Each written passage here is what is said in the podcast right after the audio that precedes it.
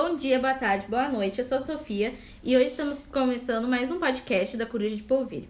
Trouxe alguns convidados para debater sobre como a ciência e a fé levantam paradigmas para as grandes questões da humanidade. Eu trouxe aqui o Enzo, que é PhD em Geografia, com experiência na área de religião. Oi, bom dia. A Júlia, que é doutora em História. Boa tarde.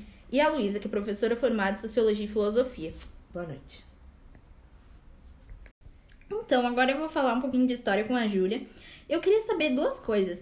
É, como é que se deu o surgimento das várias religiões cristãs no século XVI e de que forma tu acha que essas concepções podem se relacionar com a política absolutista e o meio econômico? Então, antes do seu auge, o cristianismo teve a sua origem a partir da passagem de Jesus Cristo, que espalhou os ensinamentos que orientaram a construção da religião católica. Porém, durante o seu início, os seus adeptos foram perseguidos pelos romanos, mas anos depois o Império Romano até aceitou e apoiou essa religião, uhum. sendo Roma a capital dessa crença religiosa. Como tem, por exemplo, o Vaticano, que é lá na Itália. Sim. É localizado perto de Roma. Então, na decorrer da passagem entre o mundo medieval e a Idade Moderna, ocorreu diversas mudanças no poder. E um das, uma das mudanças foi a reforma protestante, que durante a Idade Média uh, teve uma mudança na Igreja Católica, uhum. por causa que uh, eles tinham um grande número de posses de terras e a influência política e econômica na sociedade. Uh, contudo, devido à grande prosperidade material da, relacionada à Igreja Católica, ocorreu uma crise de valores e princípios. Em função da, da venda de relíquias sagradas e títulos relacionados à Igreja, que naquela época era muito contestado. E além disso, ocorreu muitas denúncias em relação à quebra de celibato, que é a opção da pessoa não se casar e não, tipo, manter relações sexuais com outra pessoa. Sim. Além da existência de lugares destinados à prostituição. Então, isso fez com que as pessoas questionassem muito a igreja. E com o surgimento do Renascimento, as críticas relacionadas à Igreja Católica, da Igreja Católica, desculpa, só aumentaram, como com a utilização de obras para enaltecer esse descontentamento. Dessa maneira, as mudanças seguiram na Idade Moderna, trazendo à tona a criação de instituições religiosas com uma diferente base uh, doutrinária que a cristã. E dentre elas, teve a, o luteranismo, o calvinismo e o anglicanismo, que foi uma, uma das três maiores da época. Sim. Então, segu, segundo os, os pensamentos protestantes do Lutero, que foi o seu líder, ele defendia que todas as pessoas podiam buscar a sabedoria de Deus por meio de um livro sagrado. E com isso, o conhecimento se expandiu, culminando na criação de escolas protestantes e com isso no aumento da educação e consequentemente da economia. Uhum. As origens do absolutismo se deram no processo de centralização monárquica, monárquica com a aliança do Estado com a burguesia na Idade Média. E durante o Renascimento, essas, essas monarquias europeias se fortaleceram, se fortaleceram tornando-se absolutistas. Esse poder absolutista era dividido em três poderes: o executivo, o legislativo e o judiciário. Por isso, os monarcas tinham poder absoluto sobre a política e a economia do reino. E no meio econômico, os reis adotaram uma política mercantilista, que, eh, que seguindo algumas regras, segundo eles, ia dar tudo certo naquela, na economia daquele país. Tá bom, muito obrigada. Obrigada. Então, um assunto que também é muito debatido é o que é a cultura digital, que é um novo estado de pensar, ser, agir e olhar o mundo e os negócios por um novo ângulo. Os novos padrões culturais construídos nos tempos de comunicação digital teve um processo histórico contemporâneo muito grande, porque a comunicação é o agente construtor da realidade, a nossa percepção do mundo é uma construção cultural, sendo que a comunicação é quem produz e interfere nas percepções. Com a inserção das tecnologias no nosso cotidiano, as pessoas interagem entre si independente de distância. Com o surgimento da internet, que é um dos mais completos meios de comunicação, a gente tem assistido uma reconfiguração das culturas e o nascimento de uma nova estrutura da sociabilidade contemporânea. E os tipos de transformações sociais e novas tecnologias trouxeram benefícios para a nossa sociedade, porque mesmo que o modelo social seja baseado no individualismo, o surgimento da sociedade em rede, ele traz de qualquer forma uma união entre os seres humanos. Porque esses relacionamentos, embora alguns sejam uh, mais fortes e outras relações mais superficiais, tem tendências autônomas, que é o desenvolvimento de novas tecnologias e tendência da antiga sociedade se adaptar ao uso da ferramenta tecnológica. Baseado nisso, o homem se baseia em interesses compartilhados por ele, que ele pode se agrupar entre semelhantes e estabelecer relações. E eu queria saber de que forma tu acha que a ciência moderna agora está ocupando um espaço que antes era só de discursos religiosos?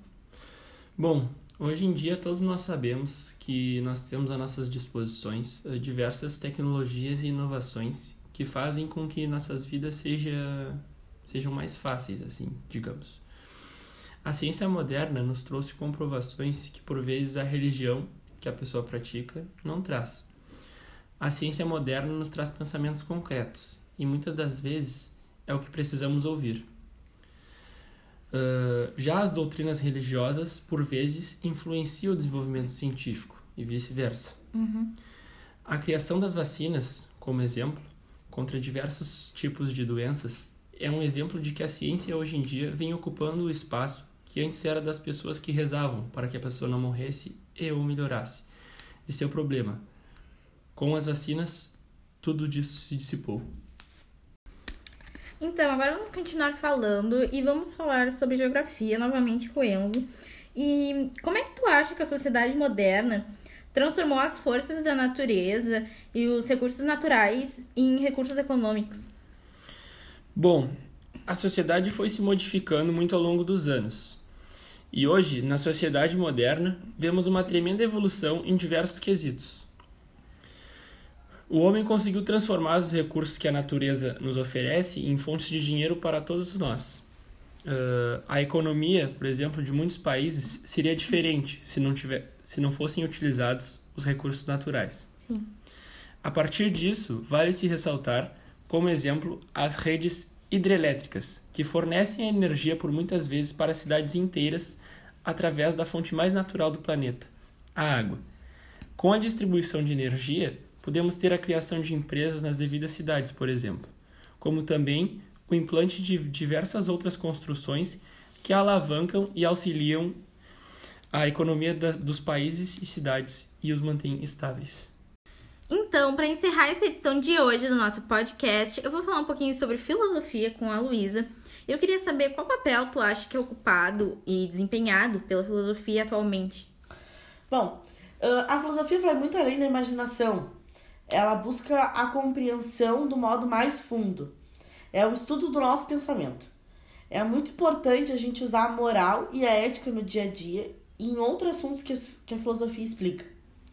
Um filósofo é alguém com muita sabedoria e muito estudo, que tem grande bagagem de conhecimento. Existem muitos filósofos que usamos hoje em dia como exemplo para a vida.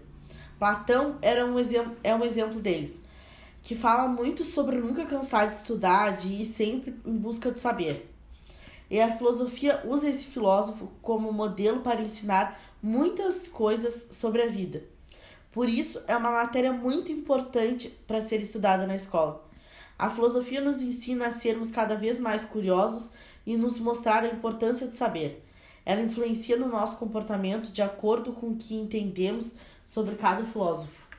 E qual relação tu acha que existe entre filosofia e ciência nos dias de hoje? Bom, a filosofia é uma ciência que serviu de base para muitas outras ciências. Uma vez que por meio da filosofia nós desenvolvemos um pensamento racional acerca dos acontecimentos, assim a filosofia possibilita uma mudança mental que contribuiu com muitos avanços na ciência. Dessa forma, podemos citar a teoria do evolucionismo a filosofia e ciência têm entre si relações de proximidade no objetivo. Na medida que ambas as coisas pretendem explicar o funcionamento do mundo, no modo que as ciências se decidem a estudar os fenômenos específicos e os filósofos tendências gerais. E quais são os principais, as principais questões estudadas pelos filósofos no mundo contemporâneo, pela tua opinião? Bom, uh, tem muitas questões que são estudadas hoje em dia pelos filósofos, mas eu marquei as três principais, que é o marxismo, o racionalismo e a liberdade. Uh, e agora eu vou explicar um pouquinho de cada um para termos uma base sobre Sim. tudo isso. O marxismo é um conjunto de concepções elaboradas por Karl Marx, que foi um grande filósofo. E ele se baseou na economia política inglesa no início do século XIX. O racionalismo, de modo que do pensar que atribui um valor somente à razão do pensamento lógico. Então, é que a gente só atribui uma coisa a um pensamento lógico, aquilo que existe. Uhum. E a liberdade significa o direito de agir segundo o seu livre-arbítrio, de acordo com a própria vontade, desde que não prejudique outra pessoa. Tá bom, muito obrigada. E essa foi a edição de hoje do podcast da Coruja de Polvilho. Espero que vocês tenham gostado e que tenham um ótimo dia. Até a próxima!